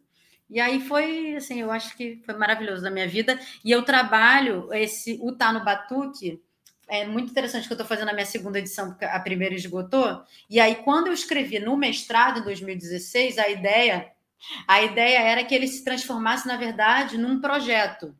E aí eu coloquei um planejamento há anos atrás, né? Tipo 2018, 19, 21, que seria livros, ainda é só tem esse livro. Vídeos, aí ano passado eu consegui, é, num edital, colocar uma parte do livro em vídeos então, eu consegui executar esse planejamento que eu tinha feito antes. Site, eu fiz o site também. Então, tipo, eu, de alguma forma, um, um, pensei numa estrutura que eu fui aos pouquinhos conseguindo fazer. E também, quando eu boto uma coisa na cabeça, ninguém tira, né? E aí eu vou, vou fazendo, enfim, tipo, foi muito, muito maravilhoso. Eu indico muito, muito, muito, muito para todo mundo que eu acho que está na dúvida, gente, tem que ir lá fazer o seu mestrado na Unirio. É isso. Foi bom você falar o Henrique, acho que a gente falou, está falando aqui, a gente não sabe exatamente se quem está nos ouvindo conhece, né? Então é o programa de mestrado profissional em ensino das práticas musicais da Unirio. Existem outros mestrados profissionais em música, na FRJ também tem, é, na Bahia também tem, são poucos, mas, mas, mas tem por aí também. Vai lá, Tiago, fala da sua experiência. Então, quando eu entrei na UFRJ na licenciatura, logo tinha uma semana de simpósio dos mestrados, dos mestrandos, dando comunicação de pesquisa, mostrando, né? Eu fui assistir, estava no primeiro período, e eu achei aquilo muito louco, nada a ver comigo. E aí, ao longo da faculdade, fui conhecendo outras pessoas, a galera fala, ah, se tiver um mestrado, você faz o concurso, seu salário aumenta, você ganha pontos na prova de título, doutorado, não sei o que e tal. Mas eu nunca me vi assim, tipo, ah, vou fazer isso para fazer um concurso, para... Eu sempre, cara, quero estudar o que eu gosto de estudar para mim, para minhas necessidades como músico, né, para minha satisfação pessoal. E mesmo a faculdade de música eu fiz também com esse intuito. Ah, vamos fazer faculdade de música para depois fazer um concurso. Pra... Não, fazer faculdade de música, eu quero aprender música. Então eu entrei e vi aquela comunicação de mestrado, falei, cara, isso não tem nada a ver comigo. Isso aí, pô, não vou fazer mestrado. Aí segui na licenciatura. Demorei cinco anos e meio para me formar nisso fiquei sabendo que existia o Proemas, o mestrado profissional, e aí eu ficava assim, é, pensando, cara, eu quero escrever coisas, quero fazer coisas, só que não para a academia, quero fazer coisas para o cara que é leigo, para o cara que, que não vai para a faculdade de música, quero me comunicar com esse público, entendeu? É, eu achava, ainda acho assim um pouco, quando a gente escreve uma tese, né, uma dissertação, fica muito para quem tem uma certa escolaridade, para poder entender aquilo, para poder ler e poder absorver aquele conhecimento. E eu não queria fazer isso, eu queria fazer coisas que quem não tivesse, de repente, uma faculdade de música, né, ou não tivesse nem o objetivo de fazer, conseguisse entender, ou conseguisse tirar proveito de alguma forma daquilo. Então eu falei, cara, não vou fazer mestrado, vou escrever meus livros, vou fazer outras coisas. No meio do caminho, conheci o Proemos através de um amigo meu que já estava fazendo lá, que é o Francisco Falcon, que é baixista também, que foi orientado também pelo Luciano. Fui assistir a defesa dele, comprei o livro dele, achei fantástica. Pô, um, um método de baixo para o choro, contrabaixo no choro. E eu usei aquilo muito comigo, usei com meus alunos. Eu falei, pô, que legal isso. Realmente uma coisa que tem a ver comigo. E aí fiz a prova, entrei e sou, recomendo hoje para todo mundo, Deus e o mundo. Que sempre quando abre inscrição, eu falo, cara, vai lá, faz, porque vale super a pena. Eu me lembro, a gente estava num papo aqui de empreendedorismo no início, né? Uma das matérias lá com o Eduardo era sobre, sobre isso, exatamente. A gente aprendeu a fazer análise SWOT, aprendeu a ver cauda longa, aprendeu um monte de coisa. Tinha que fazer pitch né, de venda, vender o nosso projeto para o Eduardo, o professor. Pô, amei aquilo. E acho que faz todo sentido, né? Com a proposta do, do programa de mestrado. Achei genial. Acho muito bom. E aí me senti em casa no Proemas. A gente vai entrar agora numa sessão de perguntas irrespondíveis, né? Então, é a pergunta só para motivar, né? E eu vou jogar aqui a pergunta do Gabriel Lucena, mas só para contextualizar, né, um pouco, é, é, a gente vive assim nesse mundo louco, né? Capitalista, né, e tudo mais, né, e, e o mercado ele é, ele é um, ele é um mercado de briga, de luta, né, dos mais, né, os, os que têm mais condição, é, muitas vezes os, os que têm mais é, condição material vencem, né, é, mas, ao mesmo tempo, né, é, nos colocam, né, às vezes, nessa situação de empreendedor, sem que nós, de fato, sejamos empreendedores, né, como, por exemplo, quando a gente vai tocar o nosso pandeiro no botequim da esquina e tem que ter um MEI para poder receber. Ou vai fazer um edital e só aceita um MEI porque a pessoa física, né, parece que não existe mais pessoa física. Né? Isso tudo acaba que dificulta também a nossa organização enquanto classe de trabalhadores da música, porque acaba que fica cada um né, envolvido, né? Claro, não podia ser diferente, né, com as inúmeras tarefas que a gente precisa fazer. Então, essa, essa blá blá blá toda, para trazer a pergunta aqui do Gabriel, que ele fala o seguinte: é, vocês acham que pode existir a possibilidade dos músicos efetivamente se organizarem a fim de conseguirmos melhores condições de trabalho, cachês de apresentação e e, não, e, não, e acrescentaria também da gente não precisar sempre ser uma pessoa jurídica, que a gente possa também é, trabalhar enquanto pessoas físicas e ter os benefícios que uma pessoa física recebe, não apenas os riscos que uma pessoa jurídica tem. Porque vocês sabem que vocês têm um grande risco. Vocês podem fazer livros, investir um dinheiro e não vender. Né? Você pode lançar uma ideia e não ter um retorno. Então, o empreendedor ele está tá se jogando nesse mar de riscos. Né? O trabalhador antigamente, pelo menos, ele tinha algum, algum tipo de proteção, né? Então, é um conflito, né? É uma vida é difícil mesmo, né? Então, eu sei que essa pergunta, ela não tem uma resposta, se, se tivesse, a gente né, estaria super bem, mas como é que a gente pode pensar um pouco nessa pergunta que o Gabriel traz, de como é que a gente, dentro desse contexto, que a gente tem que ser um povo, que a gente tem que fazer, tem que jogar nas 11 posições, que a gente precisa empreender de fato se a gente quer ficar nesse mercado, né? Mas como é que a gente também não deixa de lado esse lado do coletivo, de entender que a gente é uma classe trabalhadora, que a gente tinha direitos que, que não tem mais, né? que a gente possa pensar é, em coletivamente lutar por outras coisas, talvez que a gente possa vir a ganhar mais para frente. Agora eu quero saber quem quer começar. Vai lá, Clarice. Abre o seu microfone. Tá. Ah, eu respondo ele sim. Eu, eu não acho que pode existir, não. Acho que existe, com certeza, a possibilidade disso acontecer. Senão, não existe esperança para nada. Não, não dá para ficar conformado que não, não, não, existe a possibilidade, não. Acho que sim, existe. É, eu acho que é, a gente tem que pensar realmente de uma forma criativa, né? De uma, de uma, uma coisa nova mesmo, né? A gente que está. Eu estou vendo assim, bem de, de, leve né, o que acontece no sindicato, a Luciana está mais é, participante agora, eu estou bem por fora, assim, mas é impressionante é, que a gente vê que não existe mais, é, é, tudo foi contra, tudo quer que acabe, e é, parece que, que é um mal, né? Tipo, o sindicato virou praticamente um mal. E, e aí o que a gente tem que fazer é entender quais são as quais são as, as então os quereres né do, desse, desses profissionais. E, e, bom explicar que é importante se unir. É fácil né? Poxa a gente como se a gente se entender como uma classe a gente vai ter os nossos direitos a gente vai ser reconhecido como uma, uma é, um trabalhador importante, um trabalhador que, que, tem, que tem os direitos, né? Não dá para não é não é como é que é não é bagunça. então é isso que eu acho. Eu, eu acho que a gente está no mundo em várias áreas vivendo uma uma transformação das coisas, né? As coisas estão os, os estão muito abertas agora as, as feridas, as, o que tem que melhorar está gritando na nossa cara, né? E, e muito importante a gente parar para pensar sobre isso, sim, né? Sobre, sobre o nosso trabalho, que é a música, né? Boa, Clarice. Fecha aí isso, valeu. Thaís, vai? Ô, Tiago, agora fazer. Fala, Tiago. Posso ir? É... Bom, eu acho que empreender não é para todo mundo mesmo. A gente, na música, acaba sendo empurrado um pouco para isso, porque tem pouco emprego, né? De carteira assinada. O Nelson Correia fala, tem muito trabalho, mas pouco emprego, né? É muita trabalheira para fazer, mas garantia mesmo ali de dinheiro no final do mês são poucas. Não, não é para todo mundo empreender, tem que ter algumas habilidades ou desenvolver e trabalhar algumas coisas, como a Thaís falou, que já vendia Avon desde mais nova, né? Então, às, às vezes a gente traz isso, né, da nossa infância, adolescência e tal.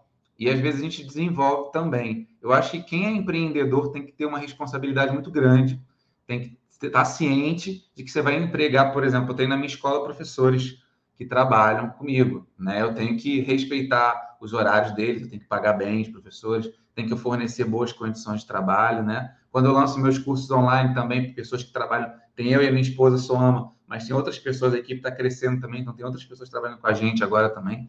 Então a gente tem que ter responsabilidade e acho que começa um pouco daí, né? Quando a gente está nessa posição de empreender e trazer outras pessoas para trabalhar com a gente, tem que respeitar, tem que pagar bem, tem que organizar, né? Não é só pagar bem, mas tratar bem, ter horário.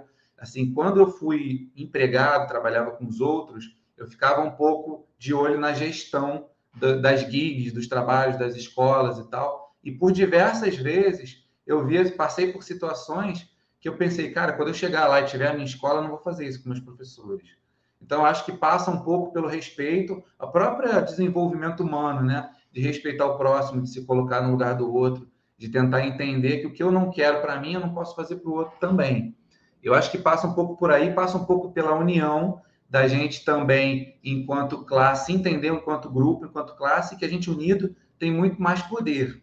Algumas vezes já né, em trabalhos, eu tentei reunir outros músicos para a gente juntos buscar é, condições melhores de trabalho. E foi muito difícil, muito difícil mesmo a gente se unir, porque a, a galera tem medo de perder o trabalho, né? Mas se você tem plenas condições, que você é um, né, tem, tem características técnicas ali, você toca bem, se apresenta bem, e você tem, você é importante para aquele trabalho. Então você perde um pouco o medo, né, de reivindicar melhores condições. Se você está mais organizado na sua parte financeira também, você também tem menos medo, porque se perder um trabalho, você está ali garantido com alguma renda que você tem ou, ou, com alguma reserva que você tem de emergência. Então, eu acho importante ter equilíbrio nas finanças para você poder correr riscos assim de determinados, de abrir mão de alguns trabalhos ou de re, reivindicar essas condições. Mas se a gente tiver um senso de coletividade e, cara, eu vou lá junto com essa pessoa, porque somos músicos, somos um grupo,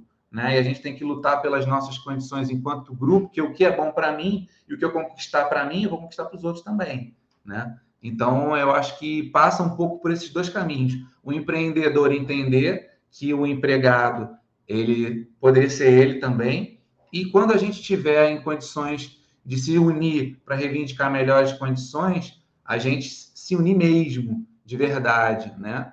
E, claro, é, buscar auxílio de instituições como o, o sindicato, né? A gente entender melhor qual é o papel do sindicato, qual é o trabalho, que tipo de benefícios a gente pode ter sendo sindicalizado e que tipo de deveres a gente deve ter também enquanto né, um, um, uma persona dentro de toda uma classe, né, toda uma cadeia de trabalho. Pensar mais no coletivo ajuda muito. Né? Eu acho que por aí a gente pode conseguir melhores condições. E é tão bonito de ver né, a gente mexendo lá nos documentos do sindicato, né? de 1907 para cá, né? É tão bonito de ver os músicos que passaram, né, pelo sindicato, os músicos que estiveram nessa, que prezaram, né, por essa instituição, né? Espero em breve a gente estar tá podendo divulgar essa documentação aí para porque é, é, fascinante de ver. Mas eu não vou li, livrar a Thaís dessa, não. Thaís, como é que você vê essa questão? Então, eu acho que eu concordo com o que Clarice e Tiago colocaram, e eu acho que tem que ser ações de micro e macro, né? Então, me veio uma lembrança de que uma vez eu fui reivindicar o meu o quanto eu recebia num projeto e aí me mandaram embora. E aí eu fiquei ok. Entendeu? Porque assim, na verdade é isso. Eu achava a gente, enquanto grupo, a gente chegou a um ponto que a gente olha, a gente não acha justo, porque as pessoas começam a colocar um monte de reunião, aí é apresentação, aí começava assim, cada um dava a sua aula. Aí, de repente, não. Então, é além da sua aula, tem que fazer a reunião tal, tal, tal, tal, tal. Aí a gente tá, tá. Aí, mas não sei que, tá, não, tem isso. Aí você, quando você vê, na verdade, você tá com um volume de trabalho infinitamente grande que não estava acordado, digamos assim, no início. Aí, de, aí a gente foi, não, olha, não dá para ser assim, então, não, não. Aí tá. Só que aí o que aconteceu? fomos, isso já tem mais de 10 anos, não sei. Foi, eu acho que a primeira vez que eu fui mandada embora, inclusive, eu acho que única também, porque aí depois eu falei, ah, então agora é eu que vou mandar. Não, vou abrir meus, meu, meu, meu próprio negócio, vou lá para os meus grupos, enfim, não estou brincando, mas enfim. E aí o que aconteceu? Um novo grupo aceitou. Então, é, a, a outras novas pessoas para aquelas funções ganhando aquele valor. Então, a gente, assim, a gente entende que a vida está difícil. Então, eu acho que assim, quando a gente vai se conscientizando de quanto realmente vale o nosso trabalho, uma, uma conversa que eu tive com o Tiago, ele, ele citou que ele ficava no Uber, vou, vou te citar, vai Tiago Gomes, que ele ficava no Uber se deslocando de trabalho, ele fez as contas e deu um mês. Eu fiquei chocada, porque eu tô com isso na cabeça desde quando você me contou. Ficou um mês no carro, se deslocando. Então, quando você começa realmente a contabilizar o quanto que você está se deslocando, o quanto de tempo você demora e investe para preparar uma aula.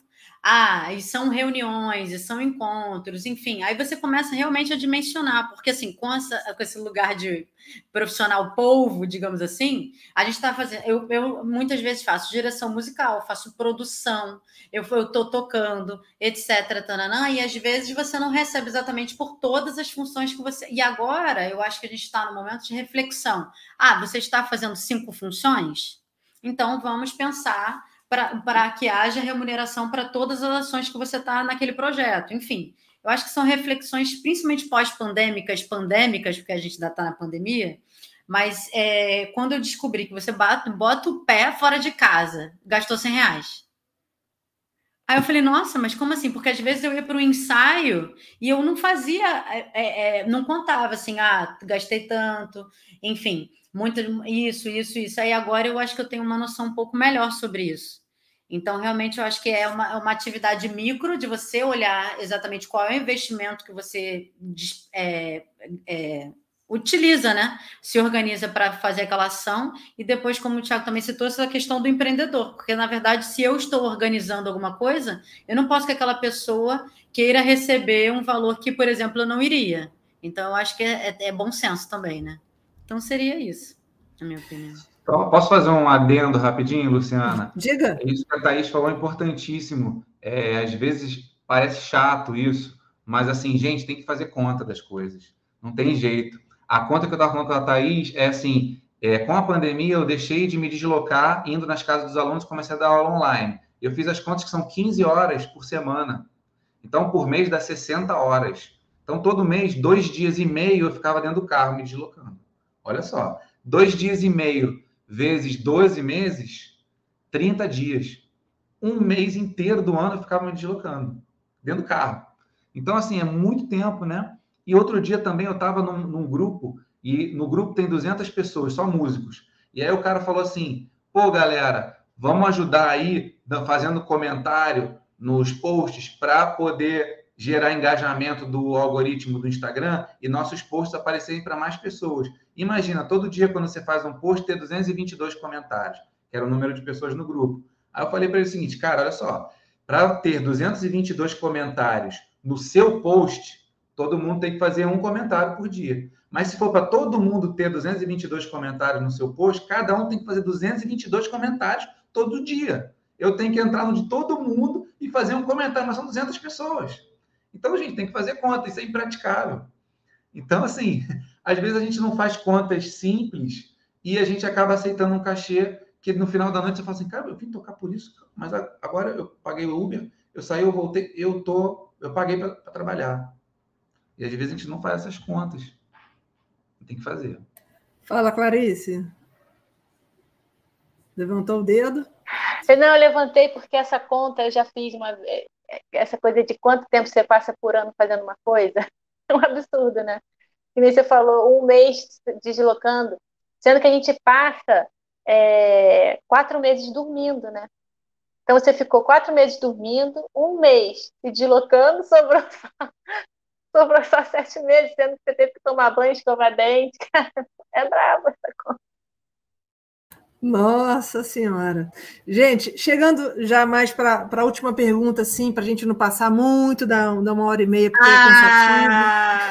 é cansativo. Mas, assim, ainda na linha das perguntas irrespondíveis, eu vou pegar aqui o gancho que Thais falou de pandemia, vou pegar aqui outro gancho que Luna botou aqui uma, um comentário dentro dessa pergunta anterior, né, que também a gente precisa de melhores condições e mais investimento na cultura, na arte, na educação, e que é uma, e que é uma coisa que a gente precisa lutar por, né? É, a gente na pandemia é, reparou uma opção de coisa, né? Isso tudo vocês estão falando, né? O fato de ficar em casa, então o quanto que otimizou do tempo, né? Entre outras coisas mais, aprender a lidar com a tecnologia para poder é, passar as aulas para o remoto, né? As lives, né? E tudo mais, né? É, mas a gente reparou também a enorme falta de investimento público, né? Aí eu toco nessa questão da aluna, né? O quanto que a gente está desamparado, né? Enquanto artista, né? Enquanto pessoas que produzem cultura, né? No, no, na cidade do Rio de Janeiro, né? Capital cultural do Brasil, né? Então assim é muito, ficou muito evidente para a gente, né? O quanto que a gente está né? O quanto que se a gente não tem esse planejamento aí que o Tiago falou, de ter uma reserva, o que é muito difícil, né? Ter, não só pelo, pelo hábito de fazer de, de, guardar, mas como às vezes condição de guardar, né? O quanto que a gente, né? Muitos músicos vendendo seus instrumentos, né? É, é, buscando outras coisas porque não, não, deram conta, né? Então, dentro das perguntas respondíveis, como é que vocês pensam 2022? Assim, que, como é que vocês pensam? É, eu não vou usar essa palavra novo normal que eu não curto muito, mas assim, como é que vocês pensam? A gente sabe, todo mundo já entendeu que voltar totalmente 100% do que era antes, isso não vai rolar. Né? Não vai acontecer 100%, né? Vai, ser diferente do que é agora, mas também não vai ser igual ao que era antes. O que, que vai ser? O que, como é que vocês fazem essa prospecção da própria carreira de vocês? O que, que vai ser possível fazer que agora não está sendo possível? Ou qualquer coisa nesse sentido? Aí também deixo vocês decidirem quem vai falar primeiro. Quem abrir primeiro o microfone leva. Vai, Clarice.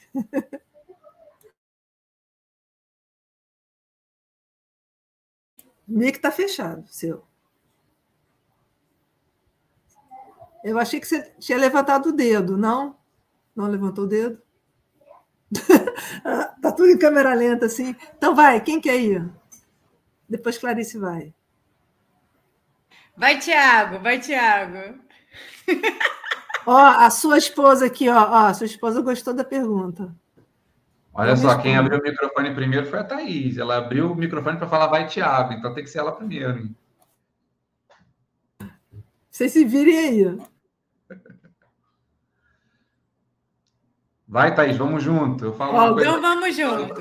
Eu Então acho que assim, eu vou pensar 2022 pensando, refletindo como é que foi essa transformação 2020 e 21, né? Realmente, por exemplo, essa parte tecnológica, para mim foi um, um salto gigantesco. Eu primeiro montei tudo que é fio na minha sala. Eu nem sabia ligar fio nenhum, nada, de nada. Coloquei aqui um mês, dois meses, três, e de repente eu, é, eu acho que tá na hora de eu montar um mini estúdiozinho na minha casa, porque eu não tenho condição de ficar essa bagunça. Aí fui. Se eu não tivesse vivido essa situação triste que vivemos, enfim, estamos vivendo ainda, é, eu não teria parado para dar esse salto. Então, de repente, eu agora eu posso até gravar algumas coisas na minha casa. Ah, eu, é, eu agora estou pensando em arranjos. Então, de alguma forma, foi abrindo leques de outros tipos de trabalho. Por exemplo, aula online.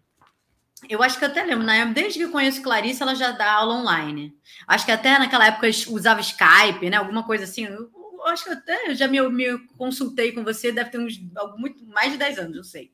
Aí eu nunca tive interesse, porque realmente. Eu assim, tive tra- aula online com É. ela antes da pandemia, não foi? Pois é. Então, eu sempre fui. Eu, eu sou do social, do grupo, né? Então, a, a aula online nunca se passou na minha cabeça, nunca passou. E aí, quando eu ia dar aula fora do Brasil, eu ia, né? Viajava simplesmente, enfim, estava lá, estava nos lugares. Aí, de repente, houve essa questão, essa necessidade de desenvolver esse campo online. Gente, é um mundo, né? Porque na verdade é isso. Agora eu dou aula para pessoa da Finlândia, de 70 eu dei aula para 70 professores músicos na, da Associação ORF, vou dar aula para outros professores da Turquia, daqui a um mês, mais ou menos. Domingo eu vou dar aula para o Canadá, Portugal, enfim, tudo, tudo sem sair da minha sala. Eu realmente. E, e, tra e trazer isso com, com um natural, né? De que é um leque, é uma possibilidade de trabalho enfim, eu acho que foi uma parte positiva dessa tristeza, né? De poder realmente ter esse recurso. Mas, assim, confesso que eu tô louca para voltar a ensaiar com os blocos. Eu vou deixar um ou outro, assim, aberto, já no online. Enfim, ti- tinha interesse de entrar para curso online, porque eu estou ministrando aulas online, né? E, e o tipo de aula que eu dou, ela é, é síncrona. Então, assim, eu ainda não fui para essas possibilidades assíncronas, aí curso. Então, eu acho que eu ainda estou iniciando. Esses dois anos se passaram, enfim, mas é, é um universo que eu acabei desenvolvendo um certo interesse. E consegui me manter como musicista, sendo professora. Voltamos àquele caminho, né? Porque afinal a gente não pôde tocar, e daí eu, gente, tô dando aula de tudo: chequerê, caixa, pandeiro, tudo que te apa- aparecia, eu dar aula de regência, dar aula de não sei o que, enfim, tudo como professora. E agora, um tempo depois, que a gente está retornando, faze- fazendo alguma atividade de show, enfim. Mas realmente eu acho que para quem é músico, é, instrumentista e não despertou para esse lado da- do ensino, acho que realmente foi um período muito difícil, assim, para se manter. Foi mesmo. Vai lá, Thiago, que a Eu Soma tava- já te. Já, Já falou, falou, vai, Pedro?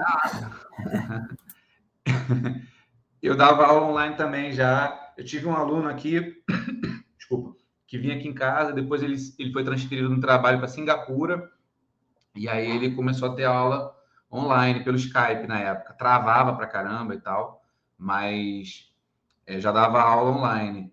Mas as pessoas tinham muita, muito preconceito, né? E agora não, agora as pessoas estão mais abertas, né? Então, só estou dando aula online ao vivo e tem os cursos online, que a Thaís falou, e as pessoas estando mais em casa também estão mais propícias a estudar, né? Então, esse foi o ano que eu mais vendi curso online, meus, meus cursos tiveram mais alunos, e estou ensinando outros músicos a lançarem curso online também, também dou mentoria disso. Então, cresceu muito, e eu acho que isso é um movimento que vai continuar tendo nos próximos anos, né? É, muitas pós-graduações viraram totalmente online, tem muitos cursos que podem continuar nesse processo, né? E eu acho que isso é um ganho fantástico, que a gente não pode deixar de ter. E os próprios shows online também, apesar de não ser a mesma coisa de você estar em casa, mas é uma modalidade diferente. Eu já assisti alguns shows online, eu gostei muito, mas acredito que quem viva só de fazer show, que seja instrumentista acompanhador, é mais difícil, né? Porque o show online é mais do artista, né? Eu assisti uns shows do Fernando Anitelli, do Teatro Mágico, muito legal, ele criou uns cenários, fez umas coisas fantásticas, foi uma experiência muito bacana, mas é ele, né? Ele, o violão, o cenário e tal. É, Para quem é instrumentista acompanhador, acho que ficou muito difícil mesmo. Eu acho que voltando, a gente vai ter mais, vai voltar, né? Mais espaço para quem tava, quem ficou meio perdido nessa pandemia passou perrengue, né?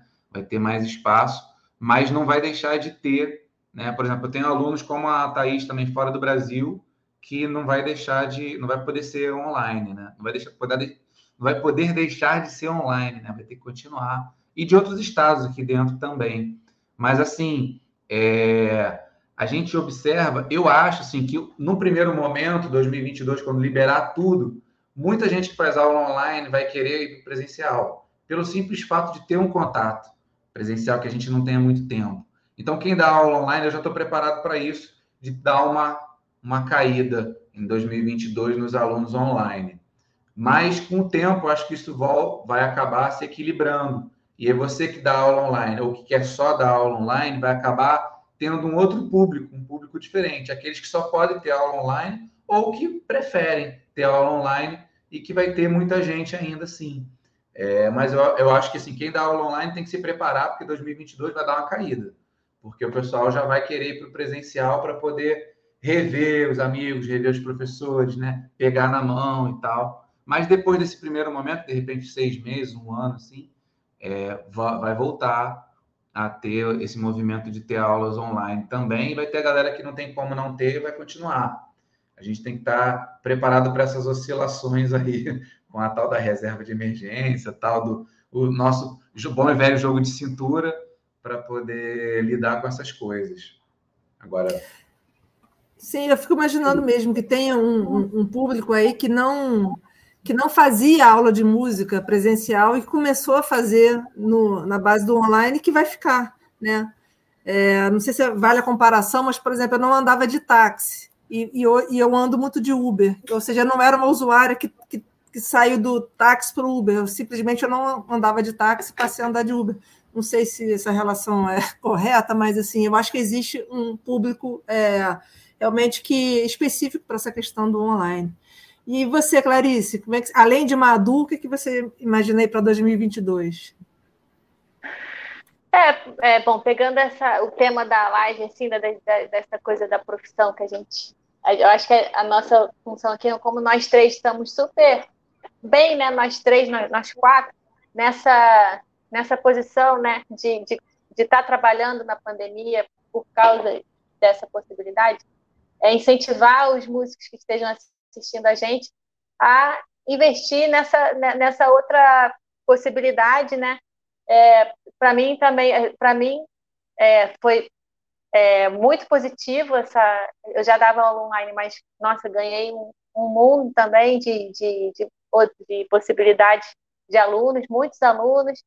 Eu vejo que mesmo que volte presencial, na verdade, se você pensar, as pessoas que, que podem chegar perto da gente é uma coisa assim de bairro, né? Bairros vizinhos.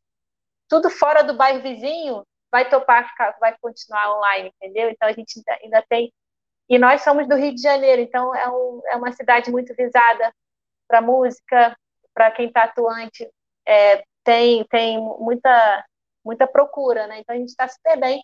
E incentivar, então, os, os músicos a abrirem esse, esse caminho, né?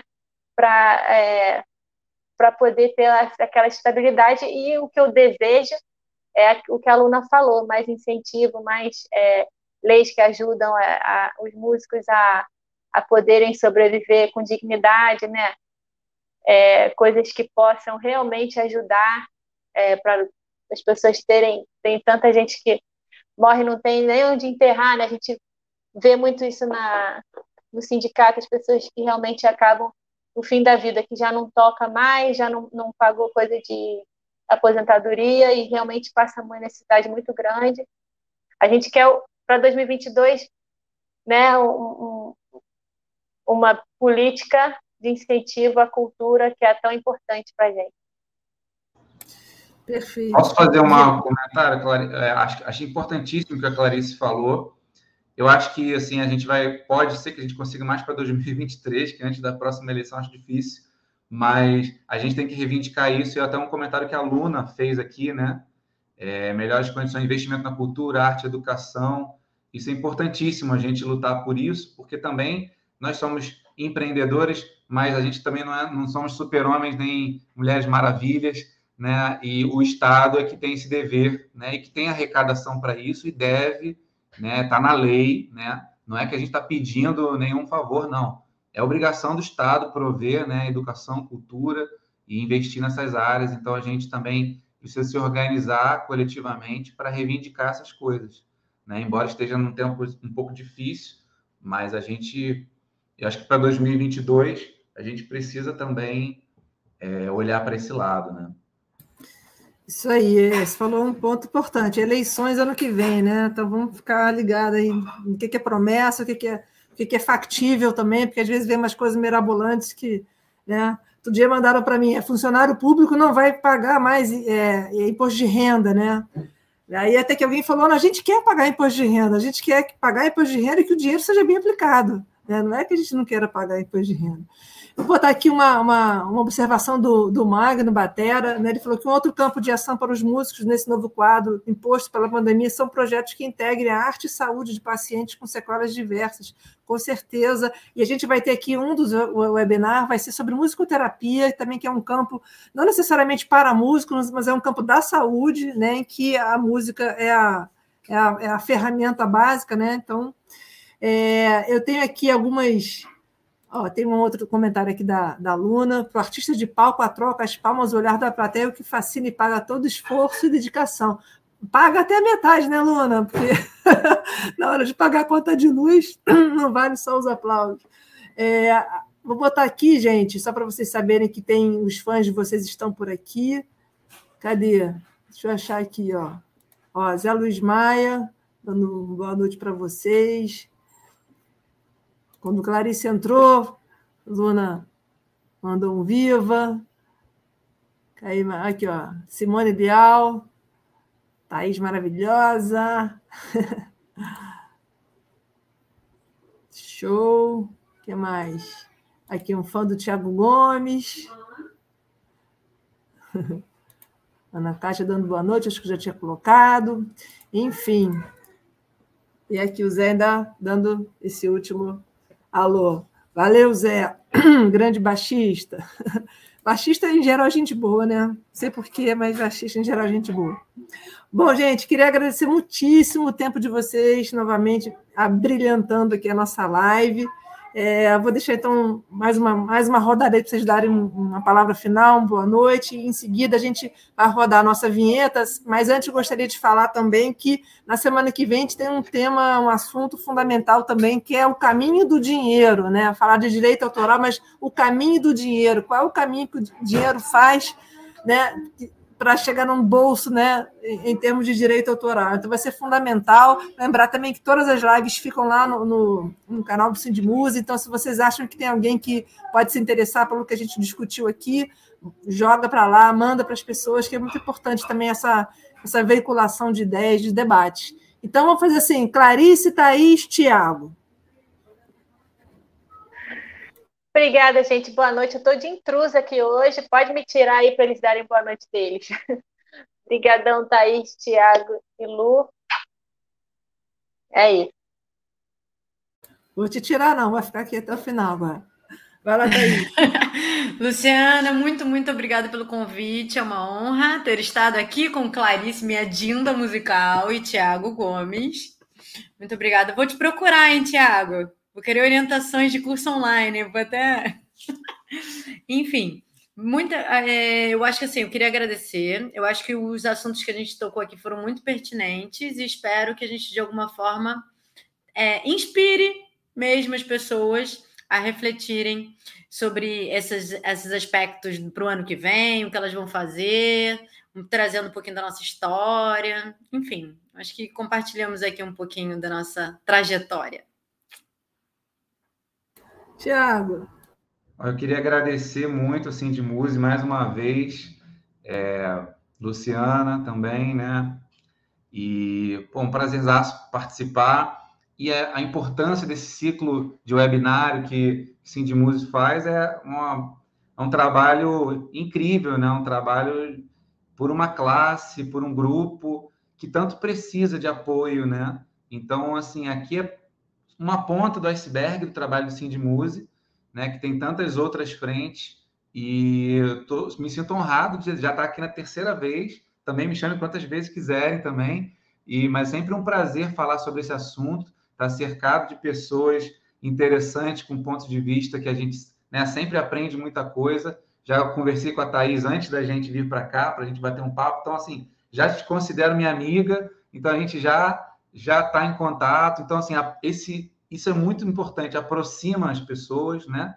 nós de nós mesmos, das pessoas que estão assistindo, de todo mundo, e a gente está é, colocando mais um grãozinho de areia aqui para a gente conseguir dar passos na carreira musical, levar o músico né, e, e a música para um patamar acima aqui no Brasil, e a gente tanto precisa desse trabalho.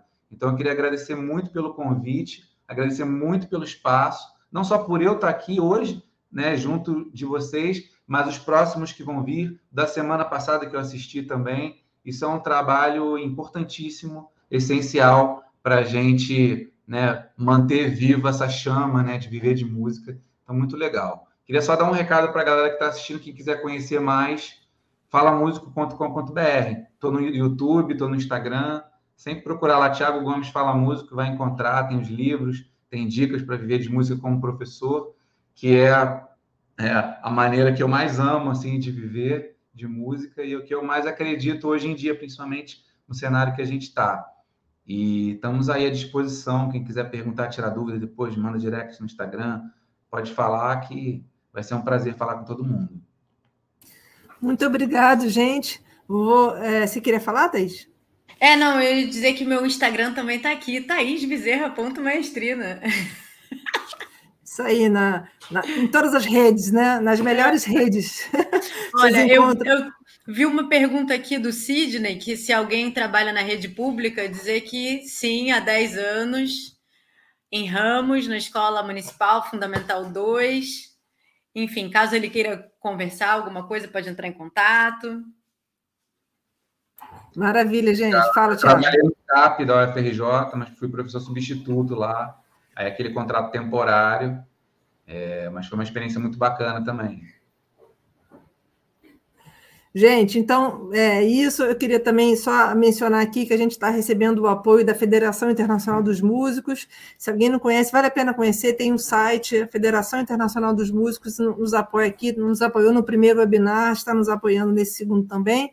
Então, vocês não saiam daí que a gente conversa aqui nos bastidores só para dar um tchau e vou soltar a vinhetinha. Você ouviu o podcast do segundo ciclo webinar do Sindmuse. Coordenação e apresentação, Luciana Requião. Arte, Carol Nouri. Divulgação, Rodrigo Passos e Orlando Lemos. Administração, Andréa Mendes. Coordenação do podcast, Clarice Magalhães. Uma realização do Sindicato dos Músicos do Estado do Rio de Janeiro, com apoio da Federação Internacional dos Músicos e da Union to Union.